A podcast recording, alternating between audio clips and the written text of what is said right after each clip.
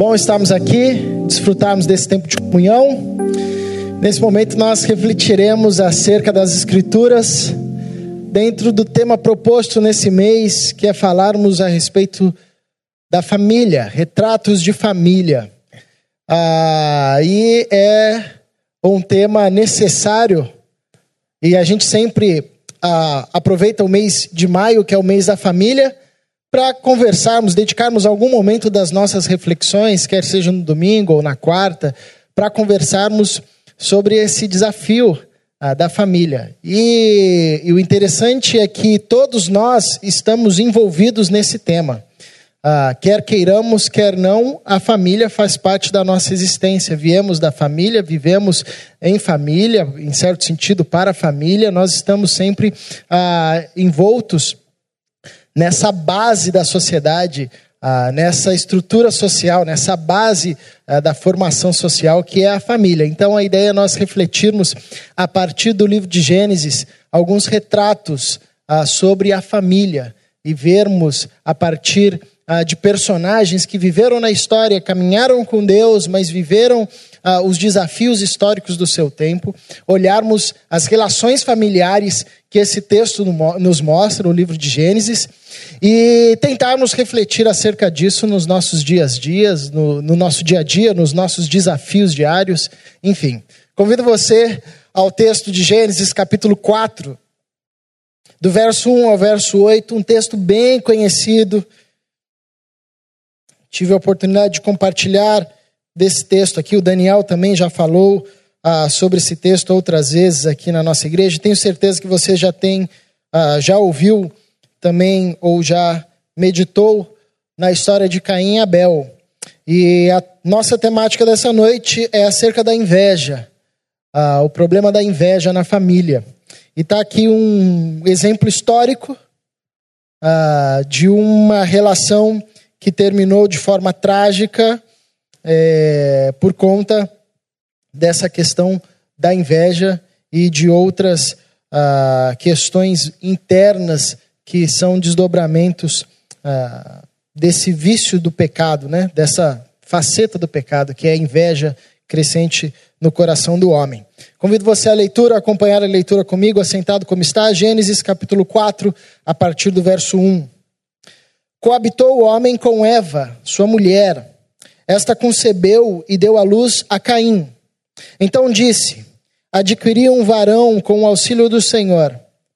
Depois deu à luz a Abel, seu irmão. Abel foi pastor de ovelhas e Caim lavrador. Aconteceu que no fim de uns tempos trouxe Caim do fruto da terra uma oferta ao Senhor. Abel, por sua vez, trouxe das primícias do seu rebanho e da gordura deste. Agradou-se o Senhor de Abel e de sua oferta, ao passo que de Caim e de sua oferta não se agradou. Irou-se, pois, sobremaneira Caim e descaiu-lhe o semblante. Então lhe disse o Senhor: Por que andas irado e por que descaiu o teu semblante? Se procederes bem, não é certo que serás aceito? Se todavia procederes mal, eis que o pecado jaz à porta o seu desejo será contra ti, mas a ti cumpre dominá-lo. Disse Caim a Abel, seu irmão: Vamos ao campo. Estando eles no campo, sucedeu que se levantou Caim contra Abel, seu irmão, e o matou. Oremos mais uma vez. Ilumina-nos, Pai, nessa noite. Por tua graça e misericórdia, dá-nos a dádiva, o privilégio de compreendermos a tua palavra. Auxilia-nos nos dias em que vivemos, pois vivemos tempos difíceis. Vivemos dias difíceis. Ajuda-nos, Senhor. Traga alívio ao nosso coração. Traga descanso para as nossas inquietações. Consola-nos onde necessitamos de consolo. Confronta-nos onde necessitamos de confronto. Acima de tudo, Senhor, dá-nos a santa consciência do que é ser família, como o Senhor sonhou e planejou.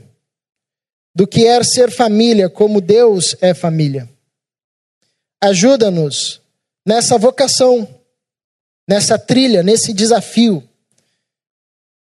de fazer da nossa família e de vivermos uma família que é um retrato e um reflexo da família Trindade. Dá-nos a dádiva de desfrutarmos da comunhão que o Senhor sonhou e que o Senhor partilha às famílias da terra. Ajuda-nos a partir da tua palavra nessa noite a compreendermos as motivações e os desejos do nosso coração em relação ao nosso irmão, aos nossos irmãos, aos nossos familiares, aos nossos amigos, aos nossos irmãos de fé. Dá-nos a graça, por tua palavra, de crescermos um pouquinho mais e de amadurecermos um pouco mais a nossa fé. Para a glória do teu nome. Em Cristo Jesus. Amém. O livro de Gênesis nós lemos geralmente como um livro que fala a respeito da criação, porque os três primeiros capítulos falam a respeito da criação, e de fato o livro de Gênesis recebe esse nome ainda: Gênesis, o começo, o princípio, a Gênese a, do mundo, do, da história do homem, como tudo começou. Mas, na verdade, se você atentar bem, o livro de Gênesis é um livro que fala a respeito de família. Essa é a ênfase do texto de Gênesis.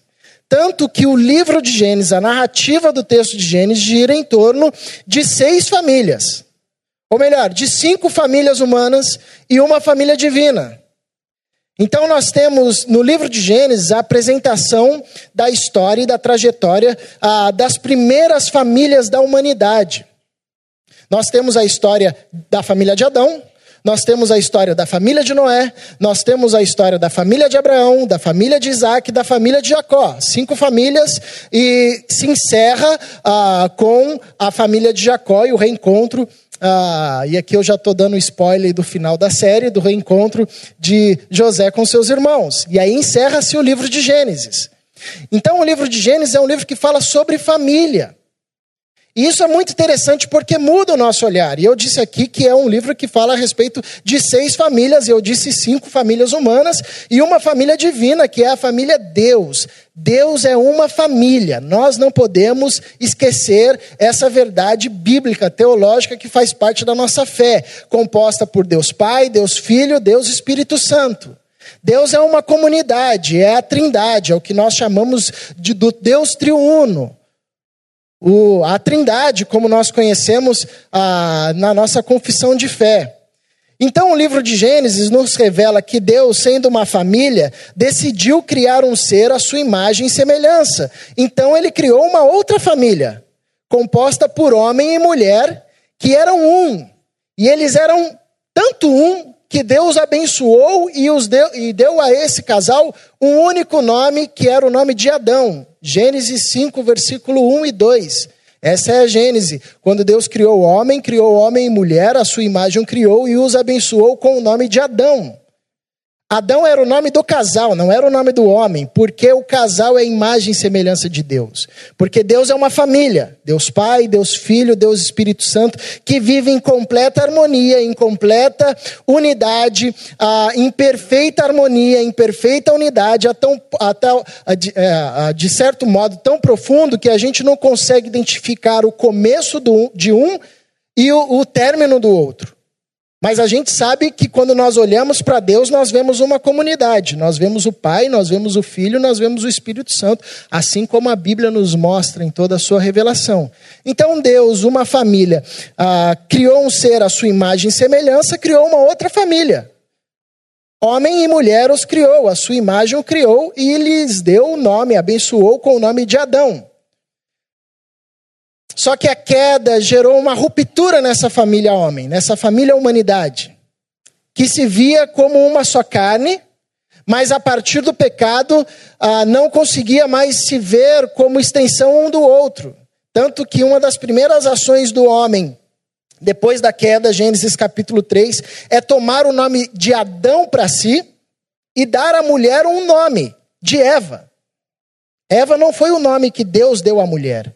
Eva foi o nome que Adão deu à mulher, porque Adão pegou o nome de Adão, que era o nome do casal, para si, e deu o nome da mulher, ah, como que se dizendo, agora nós somos diferentes. Nós não somos mais extensão um do outro. A partir de então, a família, e isso é uma, um dado interessante uh, do livro de Gênesis, porque é um livro que fala sobre família, mas se você olhar um, o livro de Gênesis e as famílias do livro de Gênesis, todas elas enfrentaram profundos problemas. Sérios problemas. Daniel falou na semana passada sobre a relação de domínio do homem sobre a mulher uh, e da mulher sobre o homem, essa relação conflituosa na qual o homem já coloca sobre a mulher uh, a responsabilidade do erro. E assim se faz na história, essa relação de conflito entre um e o outro. Nós acabamos de ler uma história de dois irmãos, uma história trágica que termina com um assassinato. Na família de Noé também temos um problema de, uma, de um conflito profundo entre o filho e o pai, de uma ação de desrespeito entre o filho e o pai. Na família de Abraão também temos problema. Na família de Isaac também. Na família de Jacó também. Se o livro de Gênesis é um livro que fala de família, por que há esse, essa acentuação, ah, esse destaque ou essa revelação desses erros, desses conflitos? Acredito que o livro de Gênesis está ensinando para a gente que quanto mais a família humana, a família humanidade se afasta do modelo criador, do padrão, do protótipo, da família originária que é a família Deus, mais a família humanidade enfrenta na sua construção profundos conflitos. Porque nós partimos, nós fomos criados a partir de um padrão, que é a Trindade. Então, quando nós olhamos para a Trindade, nós percebemos que o Pai, o Filho e o Espírito Santo se relacionam de forma plena, harmônica, perfeita. Isso nos constitui um padrão, um modelo de vivência familiar. E conforme na história as famílias vão se afastando desse modelo ou não vão aprendendo, ah, se alimentando desse modelo, os conflitos no seio da família humanidade, eles vão se agravando. Nós temos aqui ah, um conflito entre dois irmãos. E só um parênteses, eu acho esse texto ah, interessantíssimo ele é um texto muito forte, uma, uma história muito forte de uma tragédia familiar sem precedentes. Uh, um irmão que termina matando outro irmão. Eu fico imaginando a, como Adão e Eva receberam essa notícia. Não faço nem ideia o que, que, como é que é ter esse drama familiar, como é que ter que lidar com as consequências desse drama familiar, onde um irmão mata o outro irmão. Mas uma coisa interessante desse texto, um dado interessante desse texto, é que esse assassinato termina depois de um, uma prestação de culto, depois de uma ação religiosa. Então Caim tinha acabado de prestar um culto a Deus e a sua ação consequente a essa ação de adoração, a essa ação religiosa, a essa expressão de adoração a Deus é um assassinato. Isso é muito forte.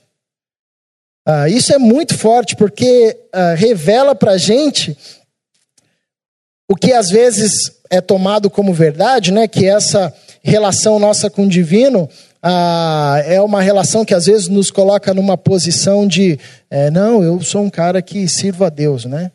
Mas necessariamente nós podemos reincidir nesse mesmo erro de Caim, de mesmo depois de um momento de adoração, de um momento de culto a Deus, nos tornarmos assassinos.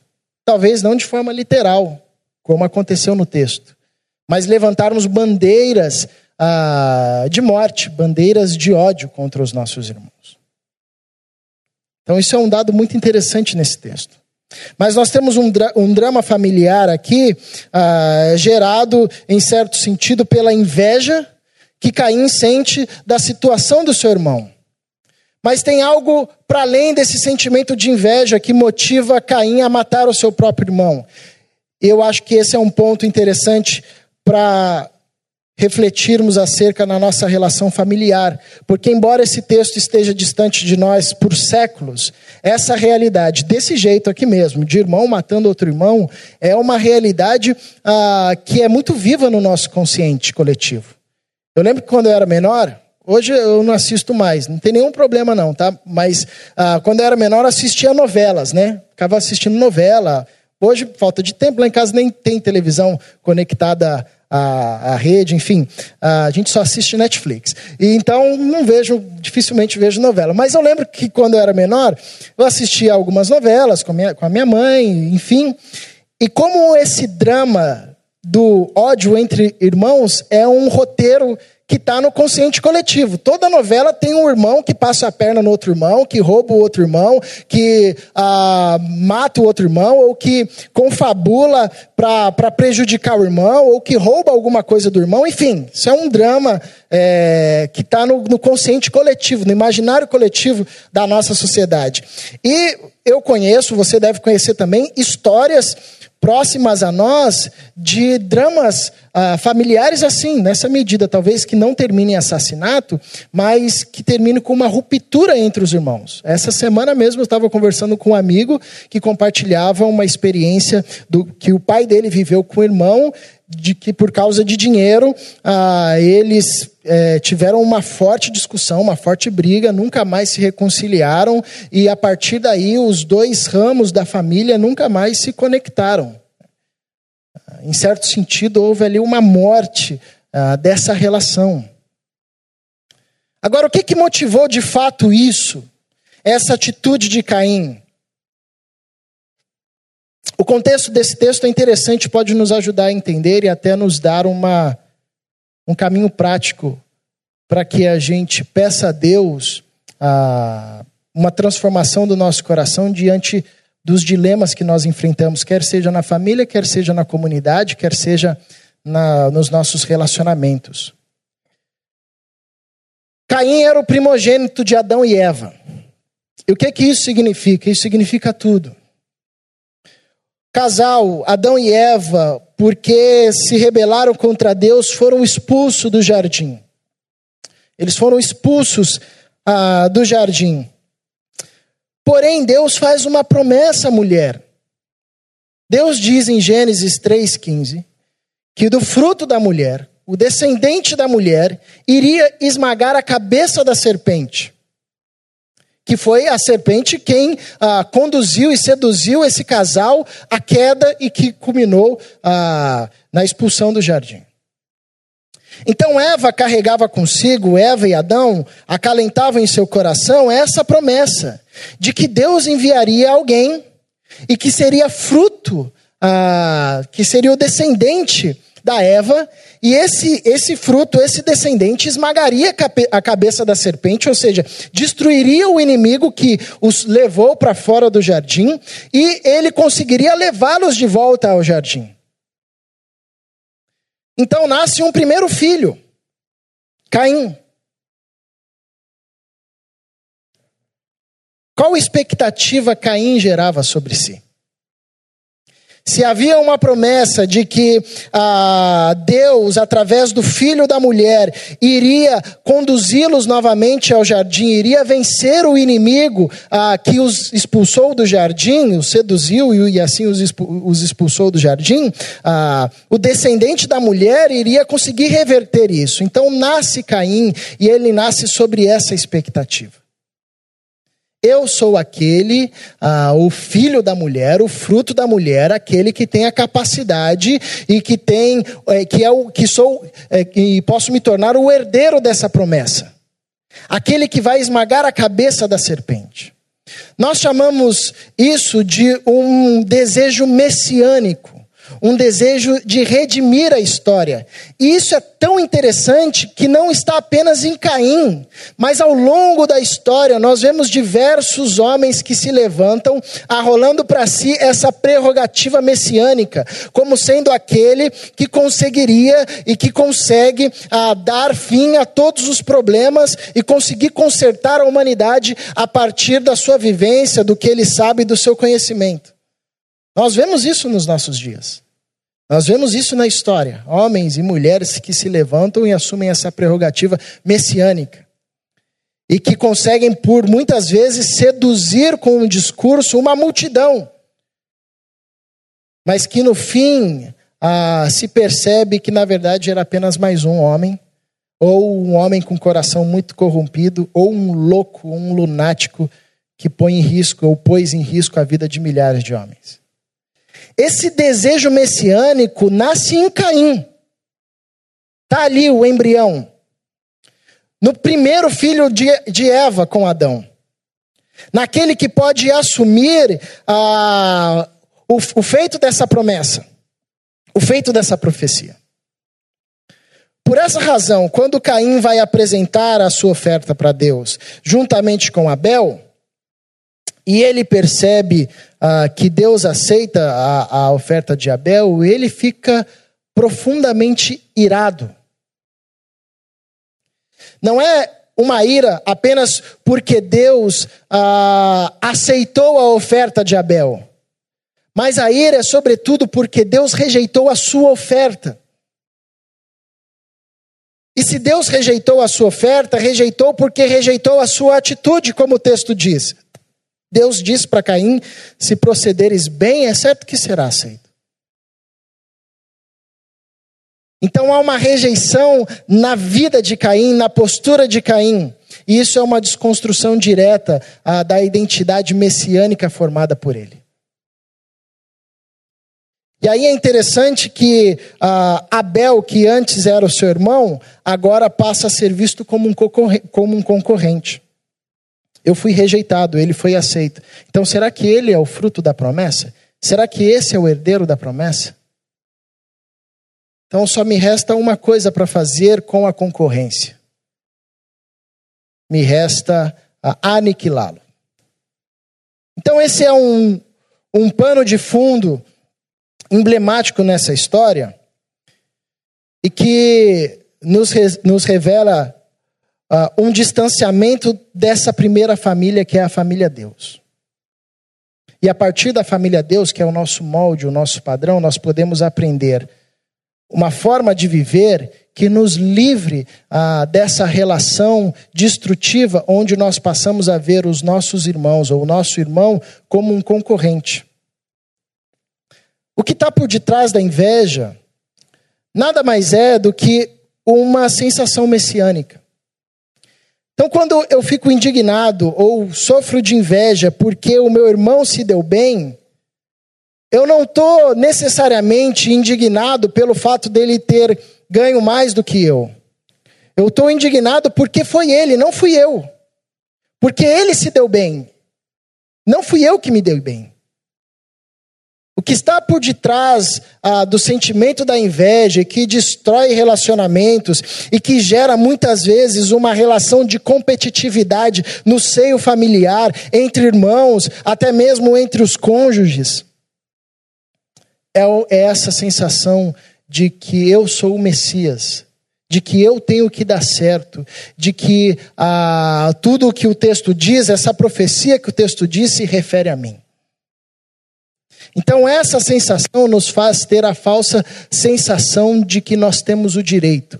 Nós temos o direito eh, de ganharmos, nós temos o direito de prosperarmos, nós temos o direito de sempre sermos aceito, aceitos em detrimento dos nossos irmãos, em detrimento do nosso irmão. E, invariavelmente, o crescimento dessa sensação messiânica dentro de nós irá fazer com que nós vejamos as pessoas ao nosso redor como concorrentes. invariavelmente, essa inveja constituída desse senso de que eu tenho direito e sempre a história diz respeito a mim, eu sou o grande protagonista, eu ocupo o centro da história, tudo tem que girar ao meu redor.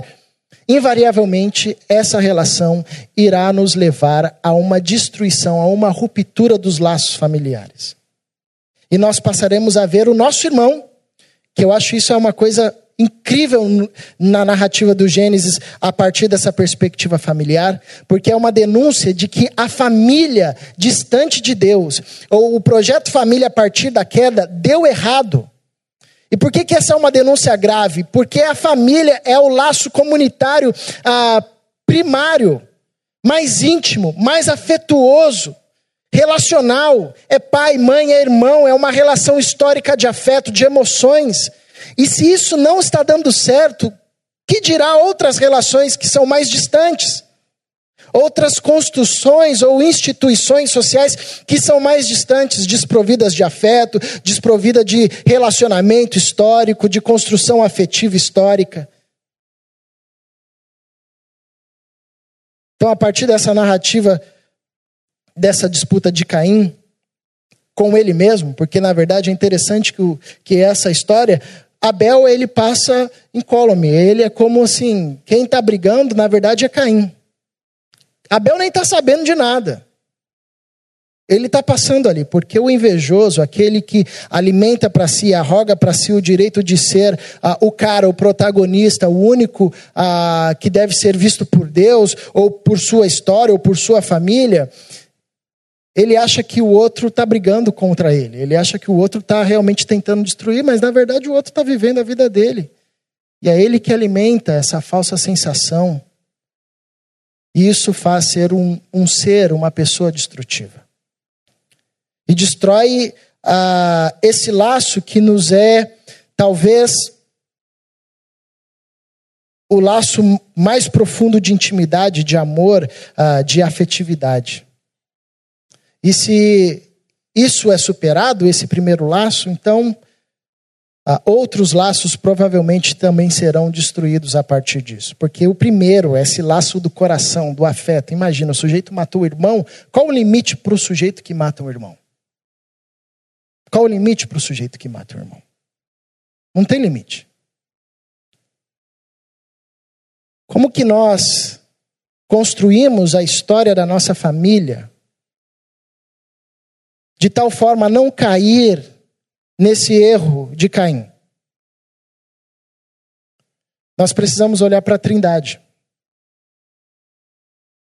Como é que a família Deus, composta pelo Pai, o Filho, o Espírito Santo, que são pessoas divinas, poderosas, em tudo que faz, como é que essa família consegue viver em harmonia?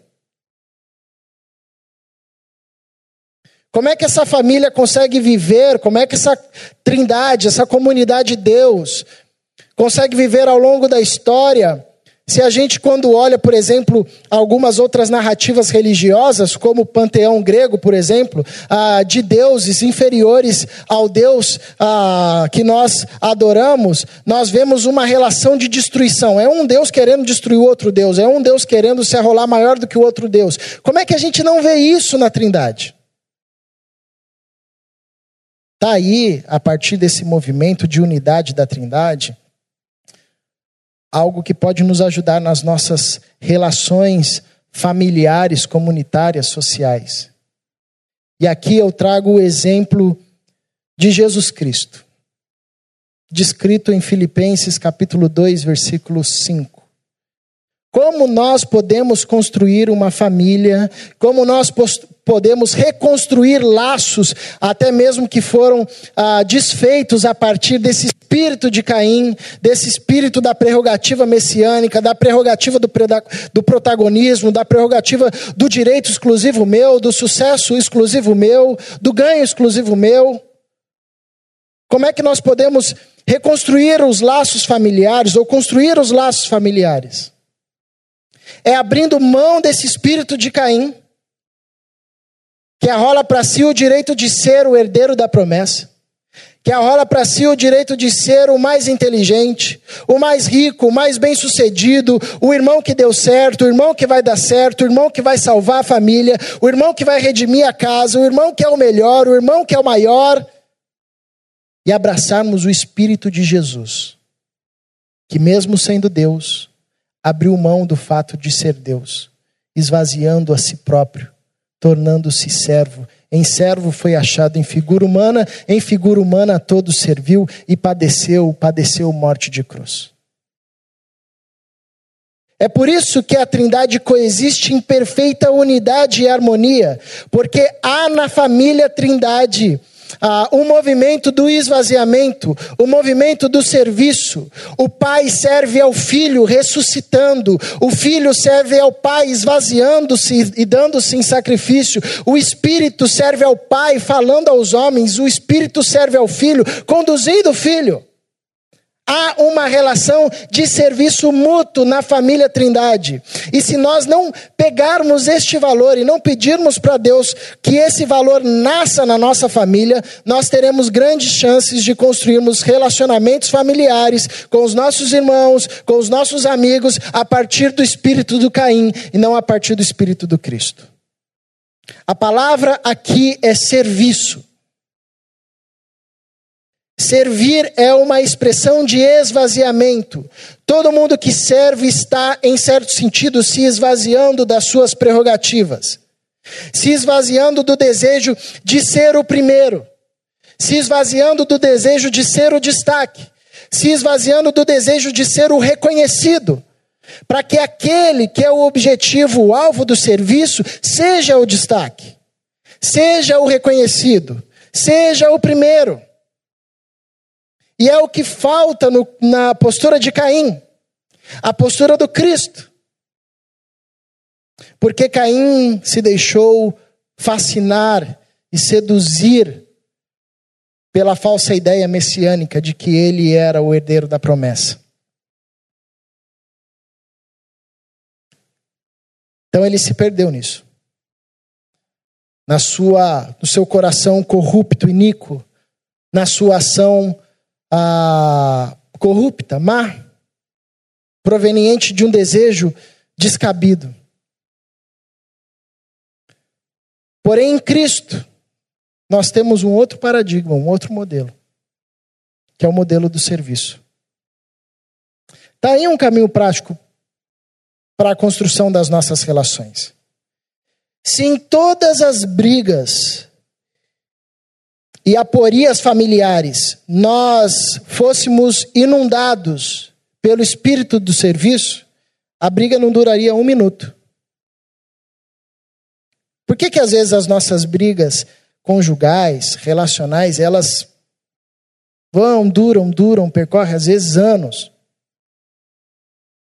É porque falta essa postura do esvaziamento. E aí fica um tentando mostrar que a razão é dele, o outro tentando mostrar que a razão é dele, um tentando mostrar que o direito é dele, o outro tentando mostrar que o direito é dele, um tentando mostrar que o erro foi do outro, o outro tentando mostrar que o erro foi do outro, e aí fica nessa discussão, nessa discussão, ninguém se entende, ninguém se concilia, porque o coração de ambos ah, está cheio de um desejo ah, de protagonismo, de prerrogativas, da razão. E uma família alicerçada nesse movimento é uma família que não subsiste. Uma relação entre irmãos, uma relação comunitária alicerçada nesse movimento vai ter o mesmo fim que Caim e Abel. Provavelmente, talvez, ah, não no sentido literal, mas uma morte, um desligamento emocional, relacional. Então nós precisamos olhar para a família Deus, porque esse é o nosso padrão. O texto de Gênesis diz: Deus criou um ser à sua imagem e semelhança. Deus é uma família, criou uma outra família. Então a nossa família tem um padrão para olhar. E esse padrão é Deus. É a família Deus. E como a família Deus subsiste e coexiste com seres de, de grandezas infinitas, de tal forma ah, que eles vivem, vivam e, e vivem de forma harmônica é porque eles vivem a partir da lógica do esvaziamento, a partir da lógica do serviço. O filho se esvazia e serve à vontade do Pai. O Pai se esvazia e serve ao ressuscitar o Filho. O Espírito se esvazia servindo o Pai, falando aos homens. O Espírito se esvazia e serve ao Filho, conduzindo ao Filho. É uma relação mútua de serviço. Nas nossas famílias, laços só serão reconstruídos a partir da expressão do esvaziamento mostrada no serviço. Como, por exemplo, às vezes um pedido de perdão. Isso é uma ação de serviço. E é uma ação de esvaziamento. É abrir mão das prerrogativas. Como na tentativa incessante, se possível, de reconstruir os caminhos e refazer os caminhos do afeto e tentar o caminho da aproximação quando possível. Isso é uma postura de serviço. É uma postura de esvaziamento. No contínuo e árduo exercício de colocar o avental para servir. No contínuo e no árduo exercício de dar um passo para trás e falar: vai, brilha você. Eu estou aqui, sou o seu suporte. Para você brilhar, para você crescer. Para você levar essa família para frente.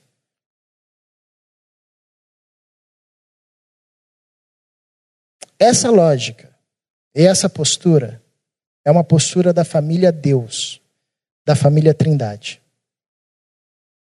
Infelizmente, nós criamos e vivemos família a partir do paradigma de Caim. Então, eu assumo a prerrogativa porque eu sou irmão mais velho. Fica quieto aí, quem manda aqui sou eu. Eu sou irmão mais velho, você é o caçula. Ou não, eu assumo a prerrogativa porque eu sou o caçula. Pai e a mãe me amam mais do que você.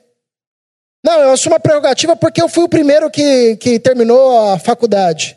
Não, eu sou uma prerrogativa porque dos irmãos eu sou o que tem mais dinheiro. Não, eu sou o mais amado. Não, eu sou o mais querido. Eu tenho mais bens. Você vacilou aquela vez com o pai. Você pisou na bola. E aí a gente vai nessa loucura para ver quem é o Messias da família. Quem é que está na frente, quem é o protagonista, quem é o grande. Mas Jesus Cristo nos ensina a dádiva e o privilégio e o desafio do caminho do serviço. Mesmo sendo Deus, abriu mão do fato de ser Deus, deixando a sua glória, vindo a ser encontrado em figura de servo, como homem e a todos serviu. Então imagina nas nossas relações familiares, nas nossas relações comunitárias, alguém tomada, cheia, abundante dessa expressão da família Deus na sua vida, de serviço e de esvaziamento, alguém que vive dizendo: irmão, é você, eu, eu sou suporte, vai, brilha você, eu estou aqui, o que, que você precisa? Estou aqui para você brilhar. Fica tranquilo que eu cuido dos bastidores. Irmão, está perdoado. Vamos refazer. Vamos tentar de novo. Esquece esse negócio de quem tem a razão. Imagina se as nossas relações fossem construídas a partir da lógica do serviço e do esvaziamento. Então, diante desse texto, nós temos um paradigma, um modelo de construir relação familiar e relação entre irmãos, que é o modelo de Caim. Mas nós também temos no texto bíblico o modelo da Trindade, o modelo de Jesus, que é o modelo do serviço, que é o modelo do esvaziamento, que é o modelo daquele que abre mão das suas prerrogativas para servir os seus irmãos. É interessante que Jesus diz isso aos seus discípulos. A Bíblia diz isso a respeito de Jesus, que Jesus é o nosso irmão. Ele é o primogênito de muitos irmãos. E ele, sendo esse paradigma de irmão, ele nos é o modelo por excelência desse irmão que abriu mão de suas prerrogativas, para que nós, tantos outros irmãos e irmãs, pudéssemos ser reconciliados ao Pai novamente. Que o Senhor nos conduza na construção das nossas relações ou na reconstrução das nossas relações no âmbito familiar, comunitário, social, enfim, que o Senhor nos conduza por esse caminho de esvaziamento e de serviço. Isso é um milagre, porque no nosso coração paira sempre o desejo de sermos como Caim. Por que, que o Senhor rejeitou a minha oferta? Por que, que foi que foi bem sucedido? Por que não eu? Tinha que ser eu. Por milhares de coisas que eu acho que tinha que ser eu. Mas por que foi ele? Por que, que eu fui o lesado? Por que, que ele foi o beneficiário? Espírito de Caim. O Espírito de Cristo é: eu sou Deus, eu sei, mas eu abro mão da minha glória e vou buscar os meus irmãos. E entre os meus irmãos, eu me faço o menor para que eles sejam exaltados. E quando eu for exaltado, todos os meus irmãos serão exaltados comigo. Isso é família Deus, irmãos. E é esse o jeito que a gente tem que ser família. Porque se não for desse jeito, as nossas histórias serão histórias como Caim. Então, que o Senhor nos converta o coração e nos dê a dádiva de no nosso dia a dia, dentro do seu contexto, dentro da sua realidade, viver e vivermos essa expressão da família Deus que se revela a partir do serviço, fruto do esvaziamento. Para a glória de Deus. Vamos orar mais uma vez?